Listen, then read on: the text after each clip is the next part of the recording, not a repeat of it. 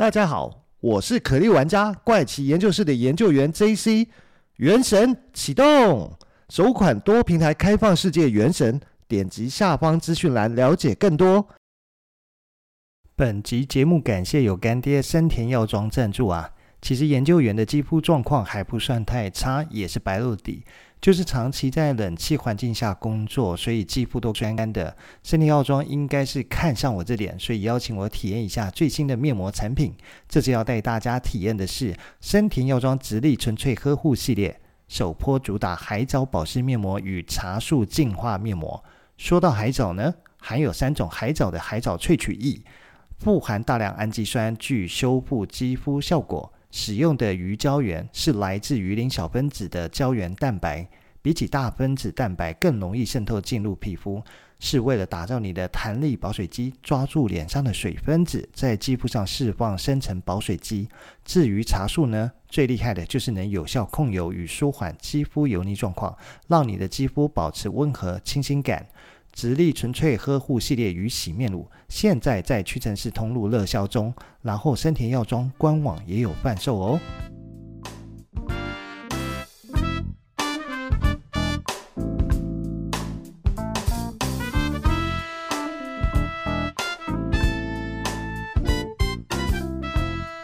嗨，大家好，欢迎回到怪奇研究室，我是研究员 JC。那今天想跟大家分享的一个故事是，大家可以想想看，你有没有呃看过或是知道曾经听过一个国家呢？它的国家里面完全没有半台车，不管是汽车、机车还是脚踏车，甚至它没有半棵树的一个国家呢？而且这个国家呢，比我们现在已知世界最小的国家梵蒂冈还要更小。这到底是一个什么样的国家呢？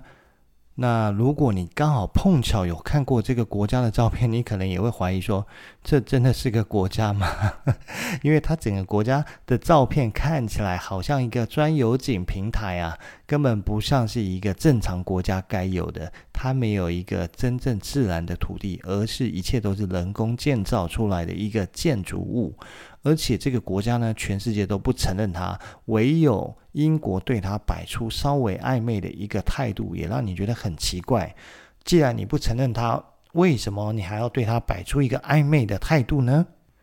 那这个国家它就叫做 The Principality of Sealand，那翻成中文应该就叫做西兰公国。那就像刚刚讲到，如果你曾经看过它的照片，你就会发现它整个国家其实是一个建筑物。那这个国家呢，其实是一个私人宣称的一个国家，所以就是。好像是我自己去占领了一块地，我就跟你说，哎，这里是怪奇国家，怪奇公国，我就是怪奇公国的元首国王，怪奇国王。那大家如果要来我这边的话，那嗯。你可以欢迎你加入我的国家，成为我的子民。那但是你要缴钱来买我的护照，来加入我的国家，这样的一个概念。没错，西兰公国就是这样的一个国家。它呢，其实是建立在一个废弃的呃海岸上的一个堡垒上面。那这个堡垒其实叫做怒涛塔，它的地理位置其实是在呃英吉利海峡上面，那是离英国。的一个萨普克郡，大概十公里的海洋上的一个位置，而它是什么时候建立的呢？为什么又可以在这上面去建立一个国家？嗯，当然应该讲说自己宣称啊，不算建立啦。那它其实是在一九六七年的九月二号呢，有一位英国退役的陆军少校，他叫做。派迪罗伊贝兹就是 Paddy Roy b a t s 那他自己爬上这个怒涛塔，然后占领了它，然后就宣称了我要在这边建国了，我就是这一个国家的第一任元首。那他就是把它建国为西兰公国。那这个西兰公国就就是这样子来的，没错。那但是他凭什么可以上去？呃，宣称它是一个国家呢？凭着，因为这是一个废弃的堡垒，平常没有人想上去住，所以他自己上去占领了，去住那里。那他就煞有其事的，还自己写了一个宪法，然后开始在上面规划。虽然刚刚前面讲说，诶，它是一个废弃的堡垒，它的面积其实也不太大，大概只有五百五十平方公尺，大概换算成坪数大概是一百五十几平，大概两个网球场这么大。那而且。曾真正成为西兰公国的国民人数大概只有二二十七人，常住人口目目前只有两人，最多的时候不会超过五个人，就是一个这么小的一个国家。那但是它小归小，它还是规划了在它小小的呃怒涛塔上面，还是有所谓的皇宫、政府建筑物、呃机场，机场是可以停直升机啦。那码头、出入境办事处、海关，然后嗯，这个算国防部吗？还有。呃，警政署、粮仓，还有监狱等设施。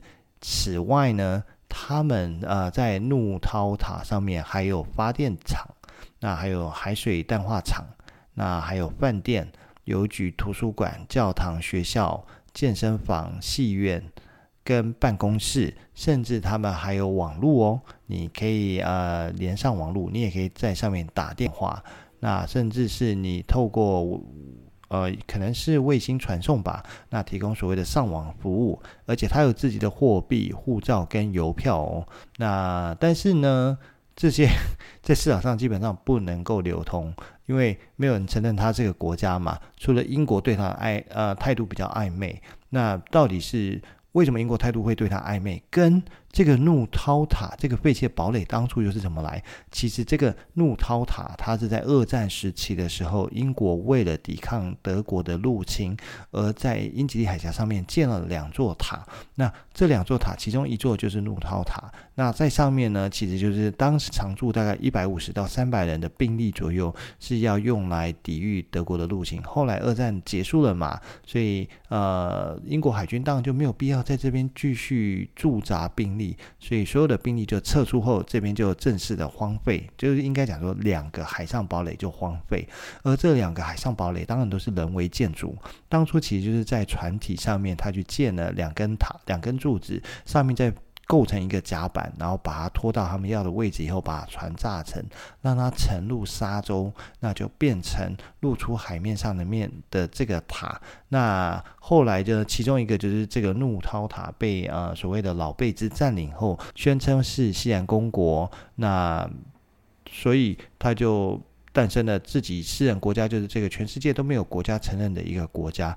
但是呢，他们在一九六八年的时候啊，发生了一件事情，就是英国的呃海军他们的一个巡逻船在路过这边的时候，结果遭到老贝兹呃对空鸣枪示警，甚至丢了一个燃烧弹，所以就被英国政府呢一状告上英国法庭。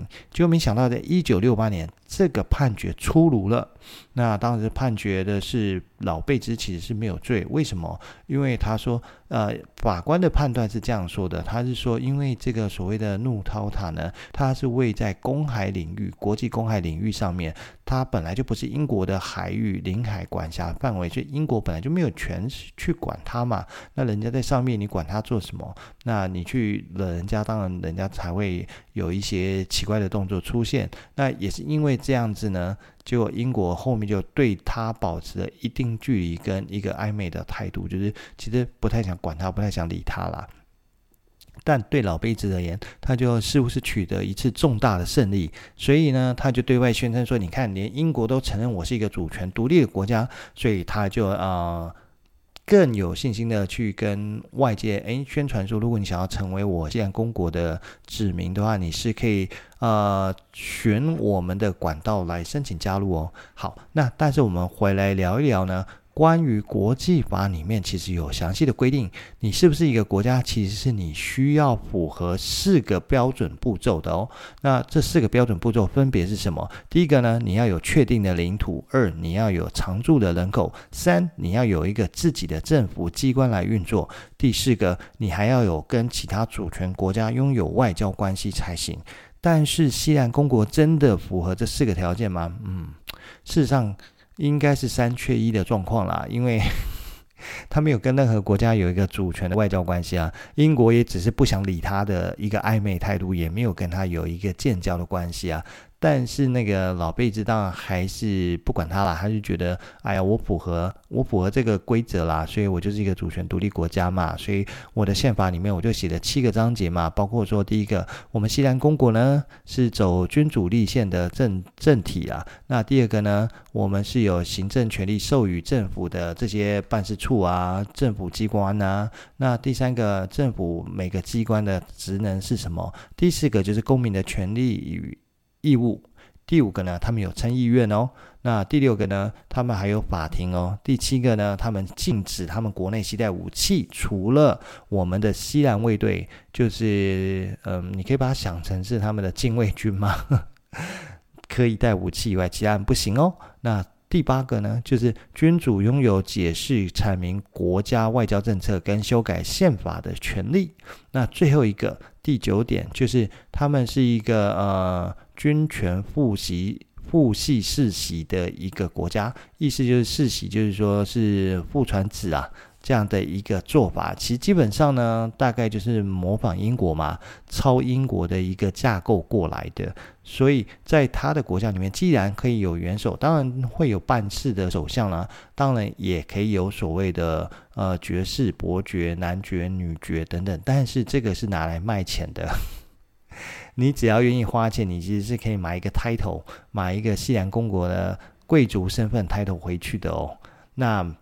好，那像刚刚讲到说，既然他也有首相，结果呢，在一九六七年之后就发生了一件事情，就是呃，不是一九六七年，讲错，一九六七年是他们占领鹿涛塔。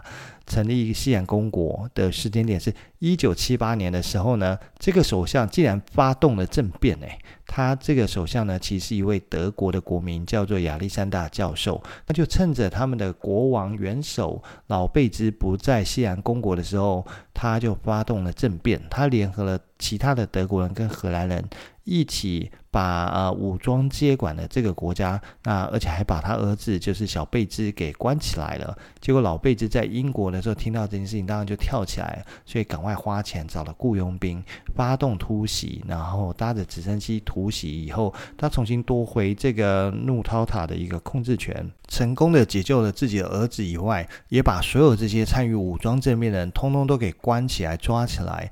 那但是陆陆续续的呢，他就把这些一些德国人跟荷兰人放都给放出去了，但唯有这个前首相呢，亚历山大教授没有被他放，为什么？因为他持有西兰公国的护照，所以他被指控叛国罪，被关了起来。事后呢，应该是这位亚历山大的家人啊，对德国政府就是提出要求去解救他回来，所以德国政府呢就开始跟英国政府交涉，说：“哎，你可不可以帮我把人给呃交涉给放回来呢？”结果英国政府就引用一九六八年的法院判决条例，告诉他。哦抱歉，我爱莫能助，我也很想帮你，可是这个地方就不属于我们英国的领海，我们其实是对他没有管辖权的，我们是管不动这个西兰公国的，你可能只能自己想办法吧。所以呢，德国就因为这样，他只好。派自己的人过去跟他交涉，派了一位官，这外交官吗？真的是外交官，还是只是外交人员？我不知道。就是去跟当时的老贝兹交涉。那交涉了几周后，老贝兹终于同意要把亚历山大教授给放出来。来所以呢，亚历山大教授就因此被放出来。那当然，对老贝而言，他就说：“你看，现在除了英国以外，还德国。”也承认我这个国家，还派出了外交官来跟我做一个外交拜访之类的。那至于刚刚讲到这个亚历山大教授呢，他被放回他被放回德国以后呢，他自己在德国就成立了一个流亡政府组织。西兰公国已经够夸张，他竟然还成立一个西兰公国的流亡政府组织这件事情，那他当然成立这组织就是为了跟老贝兹针锋相对嘛。他还自己封自己是枢密院的院长，但是到了一九八九年，因为健康状况，他就请辞这个呃流亡政府的枢密院院长，那就由当时流亡政府的经济合作大臣呢，约翰内斯塞格尔去接管这个流亡政府的控制权，他就自己封自己为首相兼枢密院院长，而且我们才是正统的西兰公国，继续跟这个西兰公国对着做。那对这个流亡组织，它还是需要有呃一个经济的运作嘛，所以他们其实就跟西班牙的一个公司合作，大量的制造跟大量的出售所谓的西兰公国的护照。呃，谁会买这个国家的护照？它已经是一个这个护照又没有用。而且那个国土又那么小，而且你要去那边还挺麻烦的。但是还真的有人买，而且还卖出不少本诶。据说大概卖了十五万本护照出去哦。而且据说大部分的买家都是东欧人，而且有很多可能是国际罪犯。那也是因为这样，所以在一九九七年的时候，贝兹家族他们自己宣布，所有的西洋公国护照全部作废无效，包括我们自己发出去的，全部都作废无效这件事情。那这件事情。我们可以看到是流亡政府那边的一个重要的经济收入被断掉了嘛？那但是西洋公国自己他又靠什么为生呢？因为西洋公国刚刚前面有提到，它是一个人为建筑物嘛，上面它又不能种田，那它能做什么？它可以畜牧吗？好像也不行。你不能种田，就代表你也长不出草嘛。那你当然也不能畜牧啊。那你到底可以靠什么赚钱？当然就是靠前面刚刚讲到说，他可以卖贵族身份赚钱。那你加入国民公民的话，买那本护照应该也要钱。但是后来护照又作废了，所以又不能卖护照。那当然就是他的货币啊，跟他的邮票啊，因为他其实做的蛮精美的，虽然不能流通，但是它还是一个呃蛮值得有收藏价值，一个蛮精美的，而有特殊意义的。一个收藏品吧。另外，他在他的网站上面还有在卖他的领地哦。你只要花一百九十九点九九英镑就可以买非常小的一块西洋公国的一个领地。它小到多小呢？大概是零点零零九三平方公尺。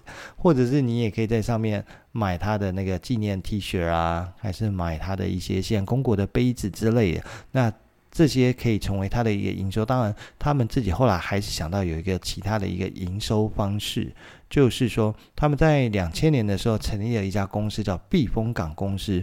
那其实基本上就是在怒涛塔上面呢，他们去放 server，因为前面刚刚讲到，他们其实可以联网嘛，所以放了 server，而且又供电，所以 server 以后它就可以提供储存服务嘛。那他们其实一开始就声明了，他们除了儿童色情、垃圾邮件跟恶意的骇客行为以外，他们都可以接受，他们都愿意提供他们的服务给其他从事其他呃 business 的人。那再来呢？他们有特别声明说，因为他们不是啊、世界贸易组织跟世界智慧财产权组织的成员，所以他们就不受国际版权法的管辖。那任何放在他们 server 上面的数据呢，都可以不受版权跟智慧财产权的法规约束。嗯。这样想大概就知道了。那很多违反侵权的东西，就会很开心的把他们的数据存在上面嘛，因为嗯。别人管不到，你也抓不到我，你也没有办法叫他提供呃这些数据内容给你看，他也不会跟你合作，所以他就成为一个一夕之间突然变得很火热跟知名的一个服务公司。但是他在二零零一年九一事件之后呢，他们就也自己宣称了，如果有违背国际共同习惯跟惯例的内容，将会被关闭。所以后来他有稍微调整缩小他的服服务范围。那接下来，嗯，他后面还有在。呃，提供什么样的服务就比较没有什么人知道。那它其实就是一个这样小小的一个国家，那默默的也五十几年了，建国五十几年。可是，呃，在两千零一年这件事情，就是避风港公司的呃业务范围缩小以后，它其实就不太再有所谓的声量让大家知道。可是后来又是为什么再次的走入呃可能英国人民的眼帘，或者一些邻近国家的视线呢？其实是发生在。二零一七年就是英国脱欧这件事情，还有同年呢，川普当选美国总统，所以让很多人就可能觉得不安，那想要申请加入他们的国民，所以因此小贝兹那时候还宣布说啊，他们希望想要来做一些人造填海的动作，因为有数千人来申请想要成为我的国民，那我这边可能不够大家住，所以我可能需要做一些填海的动作，才有办法让大家能够搬进来住。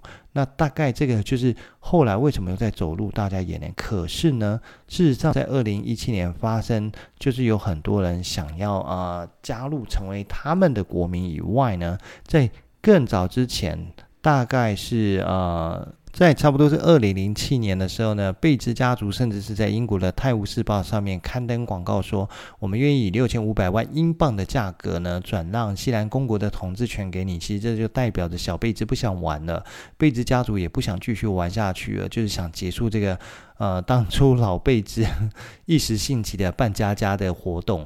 的游戏啦，就是毕竟玩了这么久，玩的也有模有样，可是始终不能扩张他的领土跟他的国民，还有他的营收吧，所以就不想玩了，想要换个人，谁有兴趣让你来买来玩吧，类似这样子，有一点想要把它结束，可是嗯，应该是没有人买，要不然他就不会到一七年还会出来宣称说有很多人想要申请加入成为他的国民啊。但是想想看，如果真的有一个这样的国家向你招手说啊，来来来加入我们，你会想要成为他的国民吗？